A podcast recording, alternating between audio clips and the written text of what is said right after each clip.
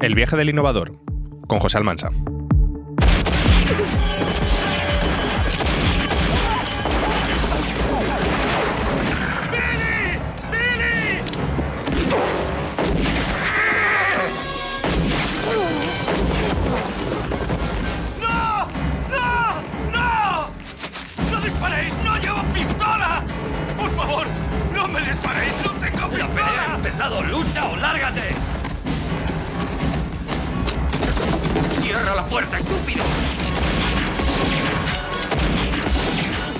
Hola, ¿qué tal? ¿Cómo estáis? Para el episodio de hoy nos vamos a tener que trasladar al lejano oeste, al de los salones, sheriffs, tiroteos y de pianistas en medio del bar. ¿Y todo esto para qué? Pues para saber quiénes son los innovadores de verdad y también para conocer cuáles son las características de estas personas que innovan, porque aunque me adelante un poco en este capítulo, la innovación va de personas y no de procesos. Esto casi da para producir una nueva película que se llame El bueno, el feo, el malo y el innovador, José Almansa, bienvenido, ¿cómo estás? Hola, Jorge. Hoy parece que te toca ponerte el traje de director y ver si conseguimos que salga un buen western. Mm, ¿Cómo definimos a este innovador? Bueno, un innovador es una persona que a través de un proceso creativo detecta una necesidad no resuelta y genera una nueva solución que no existía. Y nada más. Bueno, esto acabas de destruir probablemente cantidad de tratados, de libros y lo has resumido en prácticamente simplemente en una frase. Entonces, ¿por qué crees que conviene adaptar esta nueva fórmula, esta nueva definición de innovador, a diferencia de lo que nos suelen contar, ¿no? O sea, siempre hablamos de personas, pero sí me gustaría que incidieras un poco más en este nuevo concepto que, que, estás acuñando. Bueno, es importante simplificar mucho la figura del innovador porque no hay innovación sin innovador, no hay innovación sin personas. Eh, la innovación son personas y el innovador es la clave de toda la innovación, por lo cual eh, lo más fácil o lo más importante es poder simplificar. Un innovador es alguien que reconecta con su espíritu responsable, creativo e innovador. Y una vez que ha conseguido engañar de alguna manera a su mente, que solo vive lo conocido, que solo va a buscar las respuestas preaprendidas durante tanto tiempo después de un proceso de socialización que ha sufrido, trata de encontrar soluciones que no existían, soluciones que no están en esa mochila de respuestas preaprendidas que todos tenemos. Entonces eh, entiendo que también hay que hacer como un trabajo interno quizás bastante fuerte de alejarnos de lo que nos han enseñado, lo que conocemos, lo que hemos aprendido, como acabas de decir, y a partir de ahí lanzarnos hacia la verdadera innovación, ¿no? Sí, si ves un niño de cinco años es el verdadero innovador, ¿no? Un niño de cinco años no está buscando las respuestas que ha aprendido porque no las tiene. Todavía no ha ido al colegio, todavía no ha ido a la universidad, todavía no ha hecho un máster. Todo ese conocimiento que después usamos en la vida para tener las respuestas a todo lo que ocurre y todo lo que nos enfrentamos, todavía no lo tiene ese niño y ese niño es el auténtico innovador, por lo cual ese niño sigue dentro de nosotros y ese niño es el, el que nosotros debemos rescatar para encontrar nuevas respuestas, nuevas soluciones a necesidades no resueltas.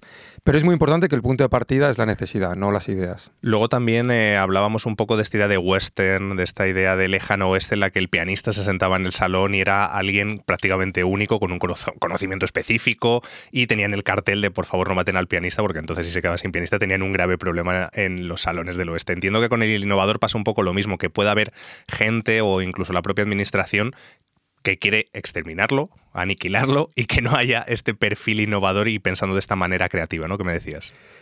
Sí, el innovador es una persona muy valiosa para la sociedad, pero a la vez es alguien muy peligroso para ciertos eh, individuos o ciertas entes o instituciones.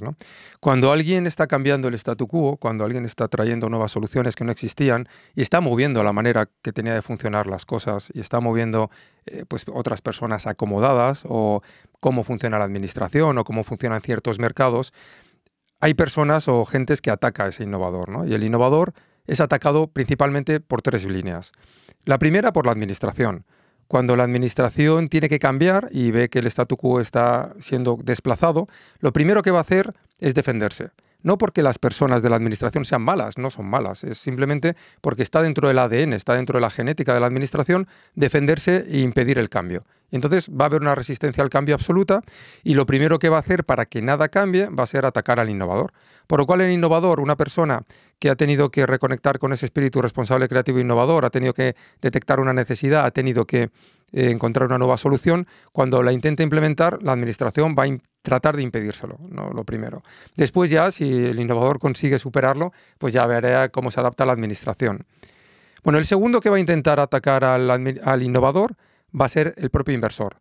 El dinero es un ente que tiene mucho miedo, los inversores gestionan ese miedo que tiene el dinero y lo que van a hacer es intentar quedarse con la solución, con la innovación e intentar quitarse al innovador. ¿Por qué? Porque el innovador es alguien caórdico, es alguien difícil de entender, es alguien que está buscando todo el rato cómo mejorar y cambiar las cosas y eso al dinero no le da mucha confort, mucha satisfacción, mucha tranquilidad, por lo cual el inversor también va a atacar al innovador, va a intentar quedarse con la innovación y va a intentar quitarse de medio al innovador. Y el tercero es el que quiere copiar. Entonces, cuando el innovador hace algo nuevo, trae una nueva solución, lo que va a suceder es que va a haber personas internamente o fuera en el mercado, si es una startup, por ejemplo, que quieren copiar esa solución y lo primero que hacen es atacar e intentar matar al innovador. Mm, me parece interesante que hayas avanzado esto de las startups, porque creo que conviene diferenciar un poco entre emprendedores, unicornios e innovadores, y para eso quiero que escuchemos un momentito, un momentito una cosita. Silicon Valley es la cuna de la innovación. Hay un algoritmo de compresión que tiene revolucionados a nuestros ingenieros. Tenemos los recursos para lanzarlo a nivel global. Estoy dispuesto a darte 300 mil dólares. 600 mil dólares. El 10% de tu compañía. 10 millones.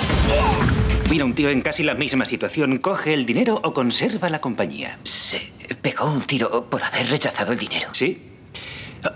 O no, sí lo cogió. O no. No, no, no, no lo cogió. No sé, oye, no me acuerdo. Fuera como fuera, se arrepintió tanto que se pegó un tiro y ahora es ciego.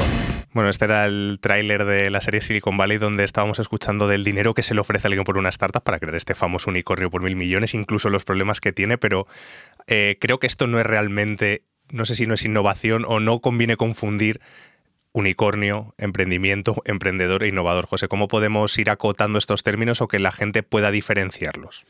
Bueno, esto es una realidad ahora en los ecosistemas de emprendimiento. ¿no? Eh, ahora mismo, el sueño de cualquier emprendedor es llegar a una ronda, conseguir muchísimo dinero y llegar a desplazar en un mercado, aunque no soluciones ninguna necesidad, aunque haya otras ocho empresas que estaban solucionando esa necesidad, desplazarlos, quedarte con un mercado llegar a valer mil millones. Y cuando llegas a valer mil millones es cuando sales ahí fuera y dices, soy un gran emprendedor. Bueno, pues probablemente no sirve para nada, ¿no? Podrás ser un gran emprendedor para ti y sin embargo no estás resolviendo nada, ni aportando nada al planeta, ni a la sociedad, ni a nadie, por lo cual, pues bien para ti, pero nada más, ¿no? En realidad, los e, grandes ecosistemas como Silicon Valley fueron construidos por innovadores y, todo eso cambió y llegó un momento en el que parecía que la, que la meta era convertirse en un unicornio. Si viéramos los orígenes, todo Silicon Valley se construye en base a...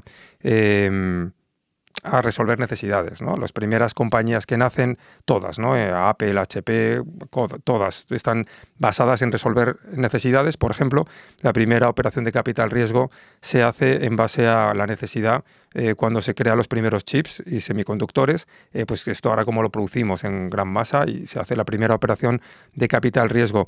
Así probablemente llegamos hasta 2013 y, y seguramente porque ha habido libros en Silicon Valley, el fin de Silicon Valley desde Silicon Valley, que se cambia la cultura y empieza a ser la cultura del emprendedor en el que eh, eres buen emprendedor si vales mil millones. Y a partir de ahí no solucionas ninguna necesidad.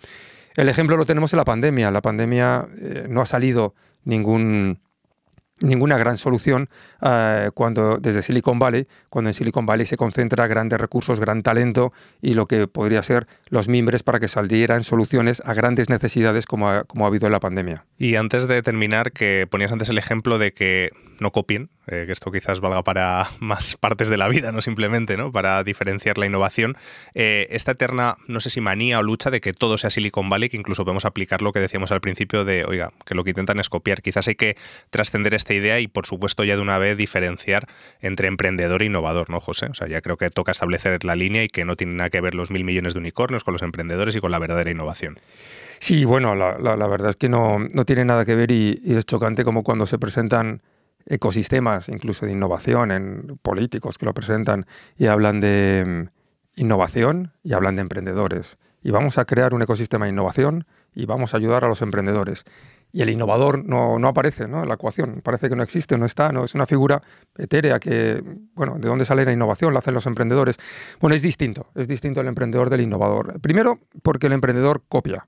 Entonces el emprendedor, que está bien, y no tengo absolutamente nada con los emprendedores, y son un motor importante, y está fantástico y hay que apoyarlo, pero el emprendedor copia y cuando va eh, ahí fuera y va a pedir financiación, que es la segunda característica eh, o diferencia, pues le dice al inversor, mira, yo voy a hacer lo mismo que se ha hecho en Silicon Valley y ha triunfado. Y aquí te demuestro por reglas del mercado que si aquí invertimos tanto dinero, lo desarrollamos y va a tener también éxito. El inversor encantado que tiene una prueba de concepto hecha en otro país, o entonces, bien, es más fácil, ¿no? Para, para emprendedor, uno, copiar en vez de inventar una nueva solución que no existía. Lo segundo, eh, conseguir financiación. Conseguir financiación para un innovador es más difícil porque tiene que ir ahí fuera y decir, esto no lo ha hecho nadie, tengo que hacer yo la prueba de concepto, pero estoy trayendo una nueva solución, ¿no? Normalmente te llaman hippie fumado, que entonces es cuando el, el inversor dice, bueno, este es un hippie fumado porque no puedo verlo en ningún sitio, ¿no? A mí me ha pasado te diría que el tercero es que el innovador está casi obligado a generar impacto social en su nueva solución. Si va a traer una nueva solución, una, va a cambiar la manera de hacer las cosas, el innovador tiene que generar impacto social y medioambiental, porque esa nueva solución tiene que ayudar al planeta, tiene que ayudar al conjunto de la sociedad, a toda la comunidad global. Si no, no lo van a apoyar es algo que vas a cambiar, que va a ser una nueva manera de hacer las cosas y si no consigues el apoyo general del mundo, eh, pues no vas a tener la fuerza suficiente para, que funcione. Por lo cual estás obligado a generar eh, pues esa solución, impacto social y medioambiental. Eh, bueno, la cuarta directamente es que el emprendedor parte de ideas, el, innovador parte de necesidades no resueltas, que es realmente importante. Y el, la quinta, que para mí es la clave, es que el emprendedor tiene un gran ecosistema que le protege y el innovador, como hemos hablado antes, pues lo que hace es que está en un ecosistema donde le ataca. Nos quedamos ya sin más tiempo. La verdad que hoy nos hemos dado un paseo bastante grande, desde los salones y las calles de arena del lejano oeste hasta los unicornios del siglo XXI. Y todo ello para entender y comprender mejor quiénes son esas personas innovadoras y cómo conseguir que salgan adelante sin que nadie las entorpezca o sean vistos como bichos raros, como esos hippies fumados. Eh, José, muchas gracias por estar aquí con nosotros. Te espero en el siguiente capítulo. Y a quienes nos escuchéis, muchas gracias. Espero que ahora sepáis algo más sobre innovación e innovadores. Adiós.